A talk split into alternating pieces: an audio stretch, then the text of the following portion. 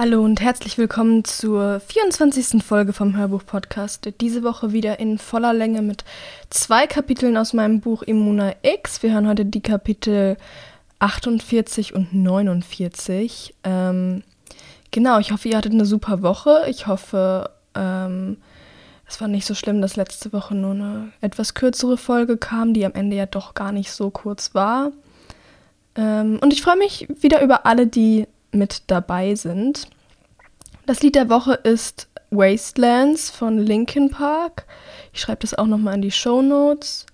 Also hört es euch an, hört es euch nicht an, ganz wie ihr wollt.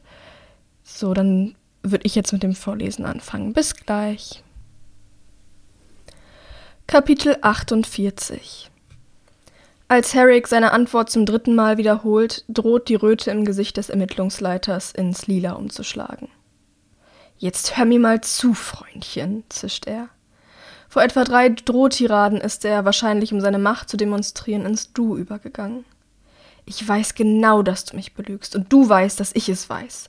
Also warum hörst du nicht endlich auf mit dem Versteckspiel und drückst mit der Wahrheit heraus? Herrick betrachtet ihn mit beinahe unbewegtem Gesicht dass sein Puls vor Angst rast, dass kleine Schweißperlen in seinem Nacken stehen und er am liebsten einfach nur heulen würde, ist äußerlich nur zu erahnen. Sehen Sie, Hänsel, sagt er langsam. Sie haben den Falschen. Ihre Ermittlungen werden ins Leere laufen. Wir haben nichts getan. Bloß keine Schwäche zeigen, ist alles, was er dabei denkt. Mira und Hamish aus der Sache rauszuhalten, hat er inzwischen endgültig aufgegeben. Zeitgleich hat man sie heute aufgegabelt, die beiden anderen wahrscheinlich direkt von der Arbeit, ihn aus seinem Zimmer und ins Gerichtsgebäude geschleift.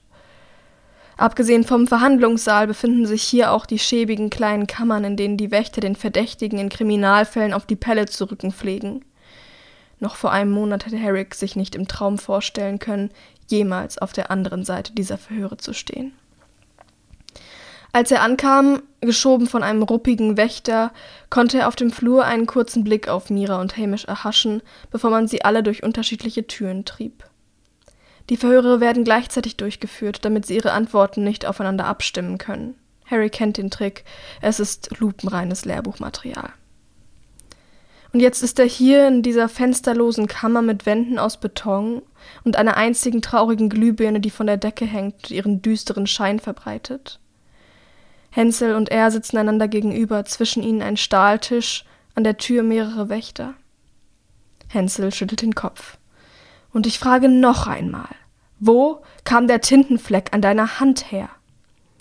Ich sagte doch bereits, setzt Herrick jetzt zum vierten Mal an, doch diesmal lässt der Ermittlungsleiter ihn nicht aussprechen. Oh, spar dir den Atem. Wir wissen beide ganz genau, dass du nicht nachgeprüft hast, ob die Botschaft noch feucht ist. Wenn das so wäre, hätten wir DNA-Spuren von dir auf dem Graffiti gefunden. Da waren aber keine. Mit einem gefährlichen Leuchten in den Augen mustert er ihn. Du musstest es auch gar nicht überprüfen, habe ich recht? Schließlich hast du die Scheiße da selbst hingeschmiert. Sehe ich das richtig? sagt Harry leise, wobei er nicht verhindern kann, dass seine Stimme zittert dass ich jetzt sogar schon verdächtigt werde, weil meine Spuren eben nicht am Tatort vorhanden waren. Da lehnt Hänsel sich über den Tisch hinweg zu ihm, bis ihre Gesichter nur noch wenige Zentimeter voneinander entfernt sind. Du wirst verdächtigt, mein Freund, weil deine Aussage den Beweisen widerspricht. Also denk noch einmal gut darüber nach, ob das wirklich dein letztes Wort zu dieser Frage ist. Herrick sagt nichts. Er hat einen riesigen Kloß im Hals. Er weiß nicht, was er machen soll. Weiter zu blöffen hat eigentlich keinen Sinn, denn natürlich hat Hänsel recht. Aber ihm fällt keine logische Erklärung für den verdammten Fleck ein, der noch immer nicht vollständig von seiner Haut verschwunden ist. Also versucht er nur, die selbstsichere Miene beizubehalten und schweigt. Vier Minuten, sagt Hänsel. Was ist in den vier Minuten geschehen, nachdem der Junge den Tatort verlassen hat? Schock. Herrick schlägt das Herz bis zum Hals. Ich war im Schock, ich wusste nicht, was ich tun sollte. Dann wollte ich den Helden spielen, dann war mir der Gedanke peinlich und dann erst habe ich mich erinnert, dass ich eigentlich direkt Gray hätte informieren sollen. Er versucht einen entschuldigenden Blick aufzusetzen. Ich weiß, dass ich versagt habe. Es tut mir aufrichtig leid. Doch Hänsel schüttelt nur wieder den Kopf. Ich sage dir jetzt, was passiert ist, Bürschchen. Du hast die vier Minuten lang extra gewartet, damit deine kleinen Freunde möglichst schnell wegkommen vom Tatort. Du konntest ja nicht wissen, dass Jason Hellers Mutter die Uhr beim Kochen so genau im Blick hatte. Was gehe ich schon für ein Risiko ein, hast du dir gedacht, die paar Minuten. Und so konnten dein Bruder und das Simmons-Mädchen ganz in Ruhe mit allen Beweisen verschwinden. So ist es doch gewesen, oder nicht? Irgendwie gelingt es Herrick, seinem durchdringenden Blick standzuhalten. Nein. Erneut lehnt Hänsel sich über den Tisch hinweg zu ihm. Er packt Herrick am Kragen seines T-Shirts, er ist heute in Zivil, da ihm am Morgen keine Schicht zugeteilt wurde, und funkelt ihn an. Du kleine Ratte, flüstert er. Hast du eigentlich eine Ahnung, mit wem du dich hier anlegst? Wir haben genaue Aufzeichnungen, wann die beiden den Aufzug in den Regierungsdistrikt genommen haben. Es passt alles zusammen. Die Kameras haben sie auf dem Weg in Richtung Jugendheim, wo du wohnst, aufgenommen und Augenzeugen haben euch drei zusammen gesehen. Wenig später taucht dieses Graffiti auf, von dem du behauptest, es ganz allein gefunden zu haben, und die zwei verschwinden für eine volle Stunde vom Radar. Und dann tauchen sie wieder auf, in den Straßen um den Marktplatz und gehen mit, wie ich auf den Videos klar erkennen konnte, alles anderem als glücklichen Gesichtern nach Hause. Und wir wissen, wie viel Zeit du immer gerade strikt verbracht hast. Habt ihr dort immer schön zusammengesessen und Pläne geschmiedet? War euch vielleicht langweilig und ihr dachtet, ihr macht mal was Verbotenes, was Aufregendes? Sorgt ein bisschen für Unruhe. Du kannst ja nicht einmal erklären, was du in dieser Müllhalde zu suchen hattest, und komm mir nicht mit einem Spaziergang. Du bist schuldig, Herrick Thornburg, genau wie dein Bruder und seine kleine Freundin. Ihr seid nur elende kleine Kakerlaken und ich werde euch zerquetschen. Darauf kannst du dich verlassen. Ihr werdet bluten für das, was ihr der Stadt angetan habt. Aus irgendeinem Grund wandern Herricks Gedanken in diesem Moment zu Andrea. Eine plötzliche, heftige Welle des Mitleids erfasst ihn. Hansel hat damals auch gegen sie und Michael ermittelt. Hat sie vor sechs Jahren auf dem Stuhl gesessen, auf den man ihn heute so unsanft gedrückt hat?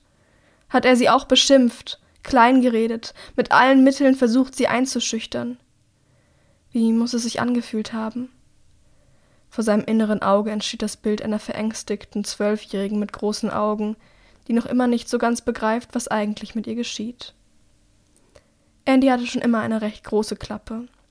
Aber die Zeit seit ihrer Verurteilung hat ihre Schlagfertigkeit ins Unermessliche steigen lassen. Er hatte mal gedacht, das Gefängnis habe sie irgendwie bitter gemacht. Zum ersten Mal begreift er wirklich, dass das bloß ihre Art war, zu überleben.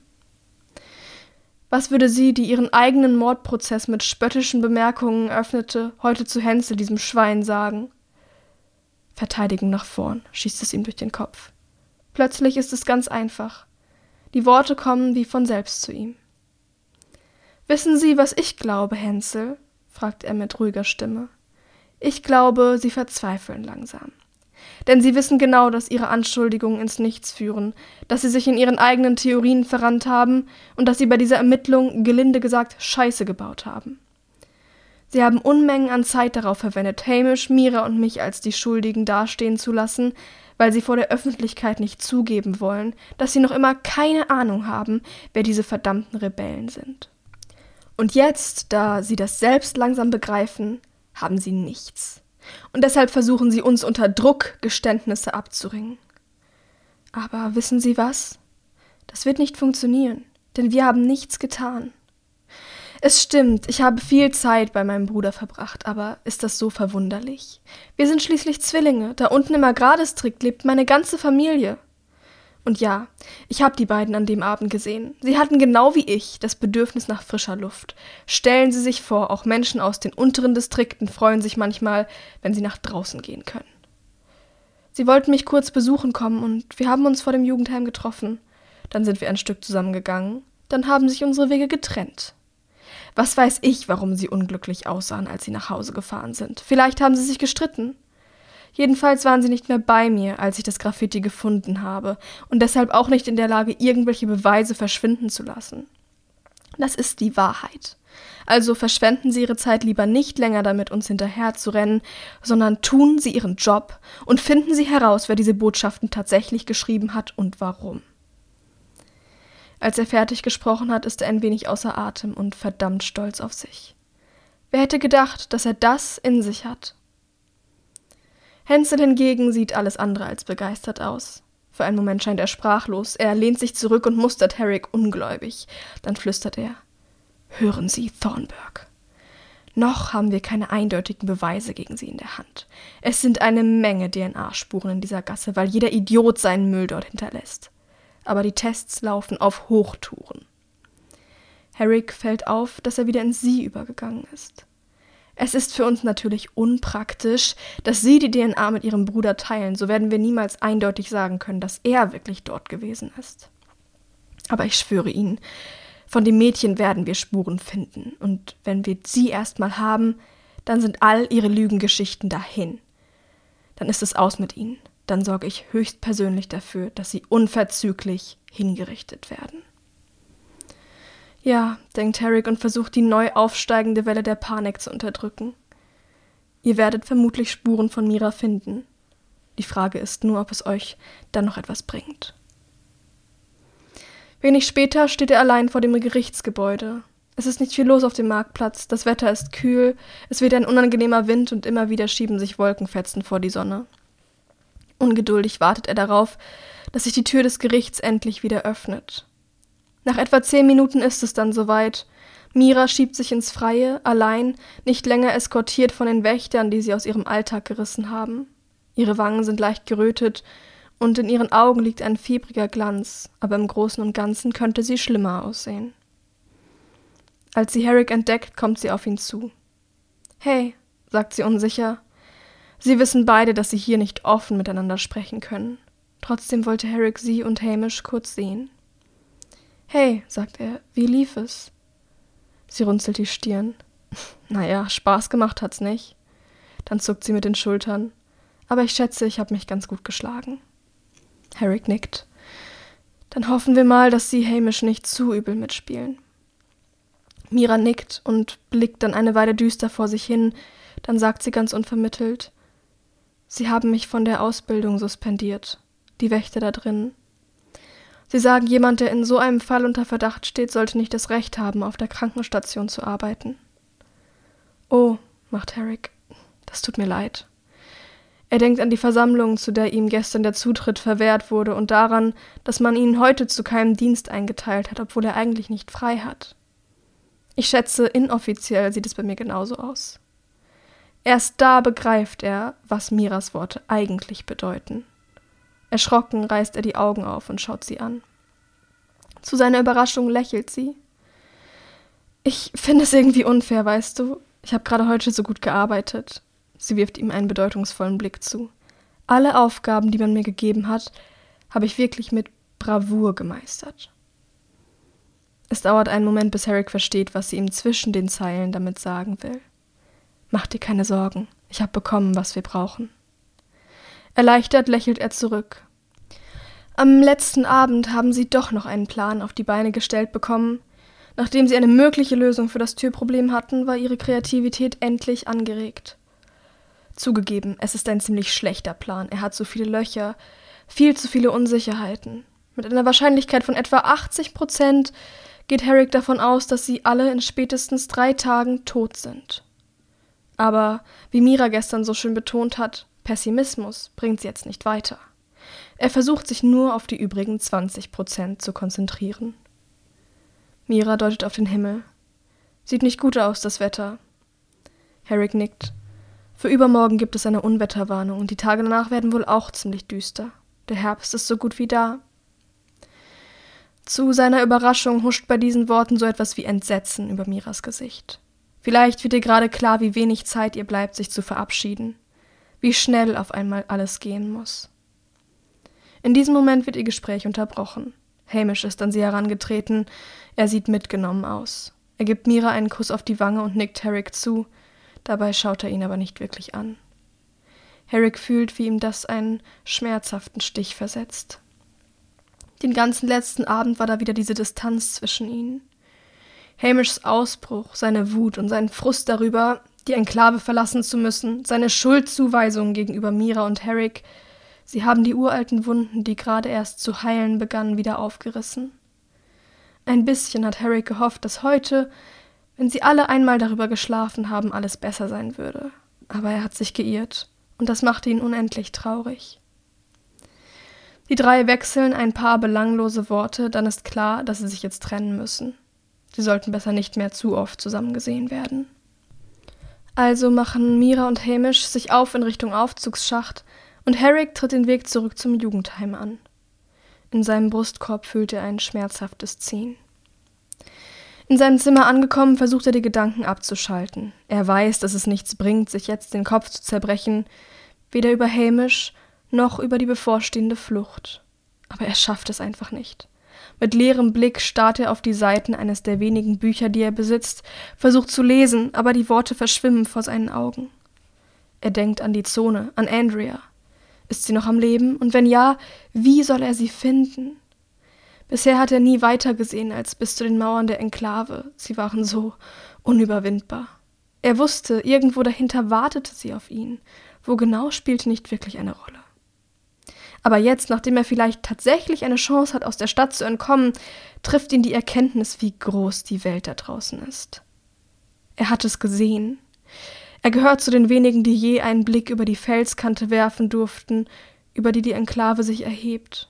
Andy könnte überall sein, überall und nirgends. Was, wenn er sie nie finden wird, wenn er nie wieder gut machen kann, dass er damals am Wasserfall nicht mit ihr gegangen ist? In seinem Zimmer fühlt er sich so eingeengt. Er weiß, dass Echo hier Wanzen versteckt hat. Wahrscheinlich sitzt sie gerade zwei Türen entfernt und lauscht seinem Atem.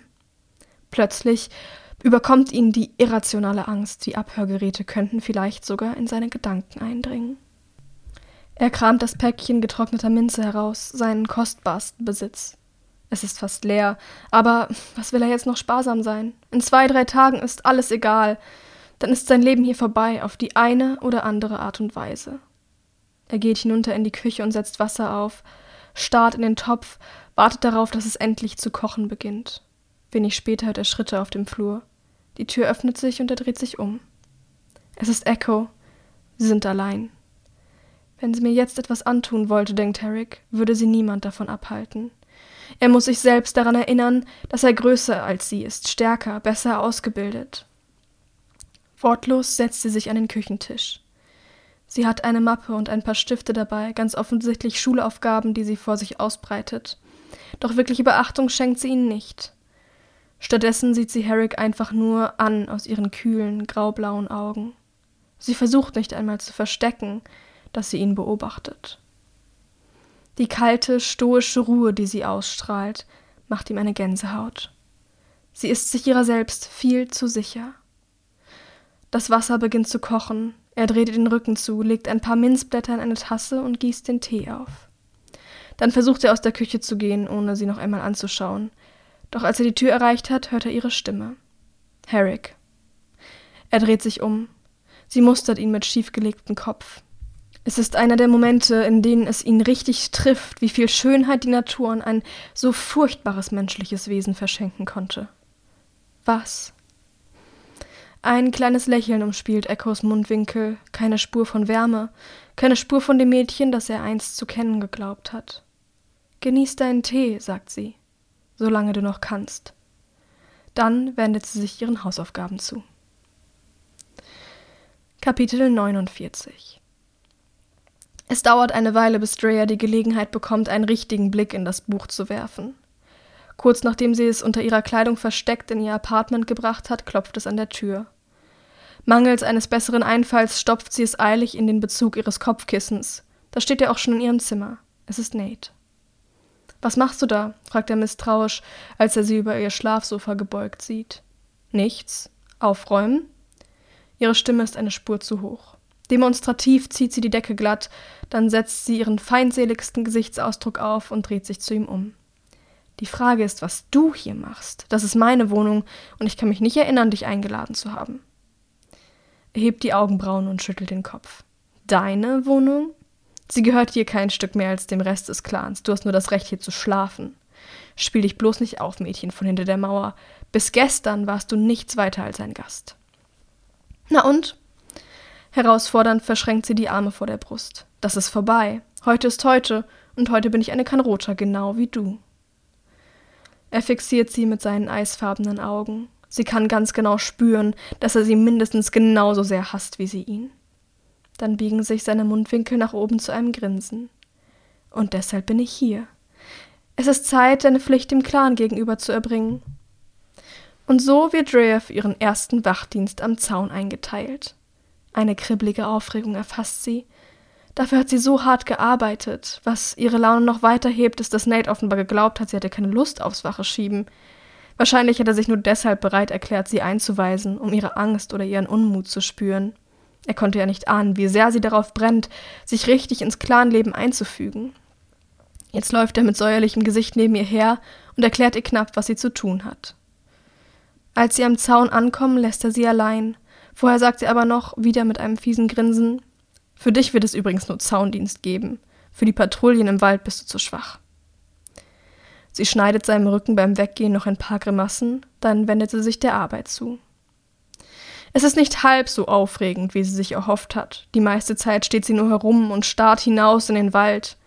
20 Meter links von ihr steht der nächste Wachposten, 20 Meter weiter wieder einer und auf der rechten Seite sieht es genauso aus.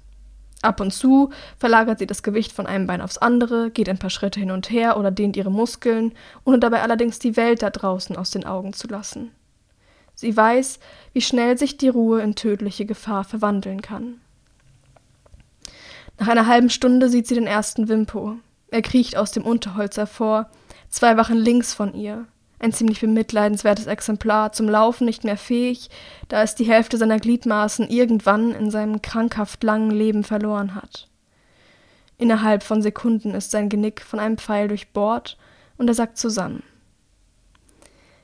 Dann gibt es längere Zeit nur Eichhörnchen und Mäuse zu sehen und ein größeres Tier, dessen Namen sie nicht kennt. Gefährlich scheint es aber nicht, also lässt sie es leben. Es beschnüffelt kurz den Boden vor dem Zaun, wühlt ein bisschen im Dreck und verschwindet dann wieder. Und Stunden vergehen. Sie lauscht den Geräuschen des menschlichen Lebens in ihrem Rücken und denen der Natur vor sich, bewacht die Grenze zwischen ihnen, die trotz aller Versuche der Kanrota, ihrem Ursprung wieder so nah wie möglich zu kommen, immer noch existiert. Gegen Abend wird der Himmel immer grauer und der Wind schärfer. Als es langsam anfängt dunkel zu werden und die letzten Patrouillen aus dem Wald zurückkehren, trauen sich mehrere Wimpus an den Zaun, doch bevor Drea überhaupt die Gelegenheit hat, auf sie zu zielen, werden sie von anderen Pfeilen niedergestreckt. Sie hofft nur, dass man sie morgen früh nicht losschicken wird, um die Körper wegzuräumen. Heute ist es dafür schon zu spät. Als sie endlich abgelöst wird, weiß sie, dass das Abendessen längst vorbei ist. Ihr Magen knurrt. Die einzige Mahlzeit, die sie heute zu sich genommen hat, war das Frühstück, und da war ihr Appetit ziemlich gehemmt. Sie hat den Verdacht, dass Nate sie extra lang hat arbeiten lassen, um ihr eins auszuwischen. Sie will sich schon schlecht gelaunt auf den Nachhauseweg machen, als sie eine junge Frau anspricht, die gleichzeitig mit ihr abgelöst wurde. Sie erklärt ihr, dass in der Fabrikhalle immer ein wenig Essen bereitsteht für die Clanmitglieder, die an den Mahlzeiten nicht teilnehmen können. Sie essen zusammen ein paar Scheiben Brot mit Butter, reden dabei aber nicht besonders viel. Und als Drea dann endlich wieder in ihrem Apartment ist, lümmelt Angus auf ihrem Schlafsofa herum und will einen detaillierten Bericht über ihren ersten Tag als Kanroter hören. Er bleibt noch eine ganze Weile, macht eine Menge Witze über Nate und bringt Drea dabei so zum Lachen, dass ihr Bauch weh tut. Für kurze Zeit vergisst sie all ihre Sorgen und genießt einfach nur mit ihm zusammen zu sein. So kommt es, dass sie erst spät in der Nacht das Buch aufschlägt. Aufgeregt blättert sie im flackernden Kerzenlicht durch die steifen, vergilbten Seiten und stellt überrascht fest, wie wenige von ihnen beschrieben sind. Nur das erste Viertel des ohnehin so dünnen Bandes ist bisher gefüllt worden. Elf Einträge zählt sie, und zwei davon stammen aus der Gründungszeit des Clans. Wir haben den Bezug zur Zeit verloren, liest sie in einer erstaunlich feinen, gut leserlichen Handschrift auf der ersten Seite. Dass die letzten Bomben fielen, ist jetzt zwei Winter her. Theoretisch funktionieren unsere alten Kalender noch. Wir wissen ganz genau, wann wir sind. Doch wie können wir weiter die Jahre zählen, nachdem unsere Welt nicht mehr existiert? Was war vor über zwei Jahrtausenden, dass unsere Zeitrechnung sich noch immer darauf bezieht? Nichts davon hat mehr eine Bedeutung. Für uns zählt nur noch das Heute, das Hier und Jetzt, das Überleben unserer neuen Gesellschaft. So hat Lincoln, unser erwählter Regent, letzten Monat ein neues Zeitalter ausgerufen. und darum datiere ich diese Schrift für die folgenden Generationen auf das Jahr Null. Es ist das Jahr, in dem tausende Fremde ein Volk geworden sind. Es ist der 24. September. Der Herbst ist da und der Zaun steht noch nicht ganz. Täglich machen wir herbe Verluste. Von den 6000 Köpfen, die wir am Anfang waren, sind fast 500 an den Feind gegangen. Doch dabei haben wir erstaunliche Entdeckungen gemacht. Nicht jeder Mensch scheint anfällig zu sein für den Wahnsinn, der die Welt befallen hat. Wir sind uns noch nicht einig, um was genau es sich handelt. Die letzten Nachrichtensendungen, die übertragen wurden, bevor alles zusammenbrach, sprachen von einer Krankheit. Doch die Regierung war bekannt für ihre Unehrlichkeit. Und die Regierung hatte den Journalismus in der Hand. Wir sind unschlüssig, ob wir dem noch länger Glauben schenken können. Der erste Fall jedenfalls war Enrico. Das war irgendwann Anfang August. Enrico ist ein mutiger, starker Bursche, 16, hat den Großteil seiner Jugend im Krieg verbracht, das hat ihn gestählt, wie seine ganze Generation. Er ist für uns viel auf Nahrungssuche gewesen und schließlich hat ihn einer der Wahnsinnigen erwischt. Trotz der Sonne muss er sich irgendwie im Geröll versteckt haben. Man hatte den Jungen schon aufgegeben, nachdem er stundenlang nicht ins Lager zurückgekehrt war, doch dann kam er angewankt, blutüberströmt mit mehreren Stücken Fleisch, die ihm aus dem Körper gerissen wurden. Fast hätte man ihn erschossen, doch er hob beide Hände und bat um Gehör, und da er offenbar noch bei Sinnen war, ließ man ihn sprechen, ohne ihn allerdings hereinzulassen. Dafür bitte ich den Leser, wer auch immer du sein magst, um Verständnis. Wir wussten noch nicht, dass so etwas möglich ist. Halb ohnmächtig erzählte er, was geschehen war. Nachdem er die Zähne des Wahnsinnigen in seinem Körper spürte, hoffte er, bevor er selbst den Verstand verlor, wenigstens eine dieser verlorenen Seelen ins Jenseits befördern zu können. Und so kämpfte er. Und nach kurzer Zeit berichtete er mir gestern auf Nachfrage ein weiteres Mal, er war besinnungslos vor Schmerz und Angst, spürte er eine neue Kraft in sich. Plötzlich kamen ihm die Bewegungen des Angreifers nicht mehr übernatürlich schnell vor, er konnte ihnen gut folgen und sein Griff war weniger fest. Und so gelang es ihm, sich zu befreien und den Feind, er hatte seine Waffe zu diesem Zeitpunkt bereits verloren, mit bloßen Händen zu erdrosseln. Dann wartete er darauf, dass der Wahnsinn ihn holte. Doch er wartete umsonst, und als Stunden verstrichen waren und er immer noch er selbst war, schöpfte er neue Hoffnung und wagte es, zum Camp zurückzukehren. Interessant, denkt Rhea. Sie ist so müde, dass ihr die Augen fast zufallen, aber sie ist noch nicht bereit, ihre Lektüre wegzulegen. Bemerkenswert findet sie erstens, dass der Junge es geschafft hat, einen Wimpo zu erwürgen. Und zweitens, dass es in der alten Welt anscheinend nicht besonders viel bekannt war über VMP.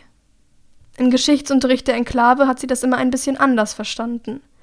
Als hätten die Menschen schon gewusst, was geschah, als der Virus damals ausbrach, nur eben nichts dagegen tun können. Sie erinnert sich daran, wie leicht ihr Hildas Mutter vorkam, als sie sie auf Ondins Rücken hiefte und wie sie Hilda mit einem einfachen Schubser ins Straucheln brachte. Ja, eine neue Kraft beschreibt das ganz gut. Im nächsten Absatz geht es darum, wie der arme Enrico unter Quarantäne gestellt wurde und sich zunächst niemand an ihn herantraute, um ihn zu behandeln.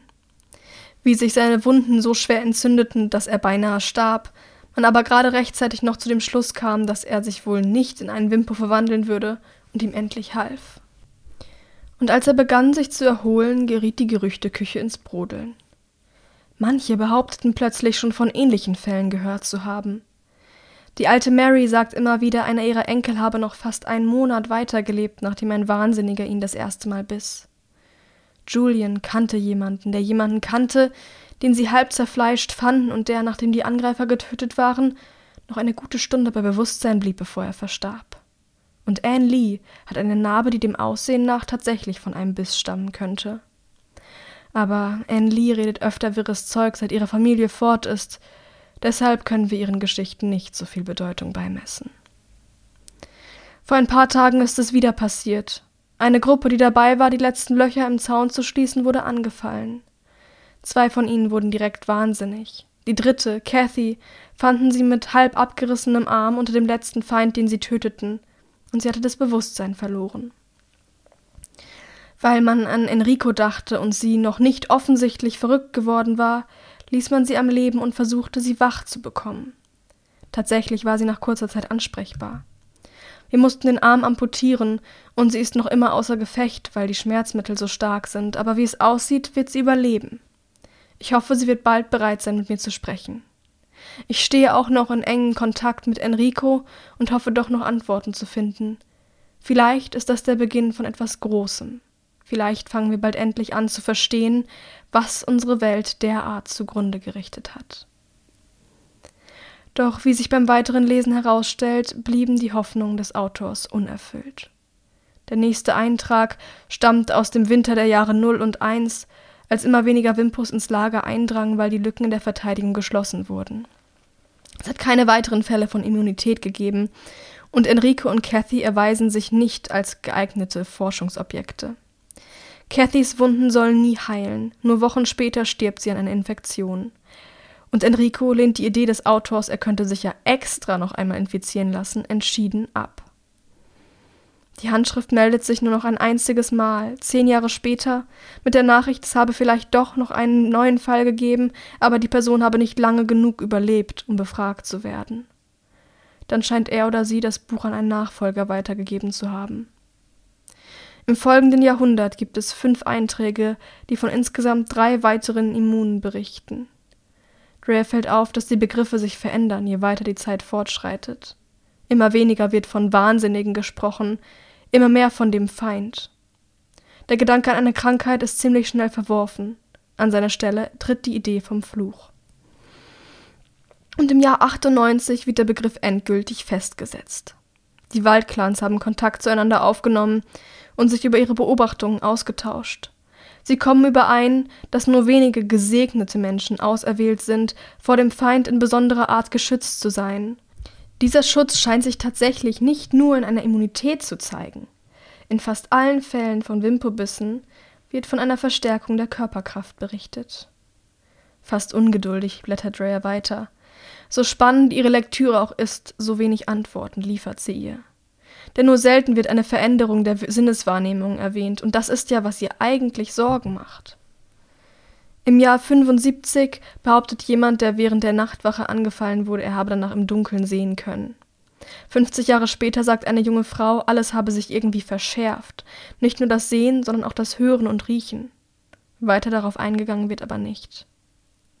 Und dann, wie aus dem Nichts, taucht der Name ihres Bruders auf. Fast sechs Jahre ist der Eintrag alt.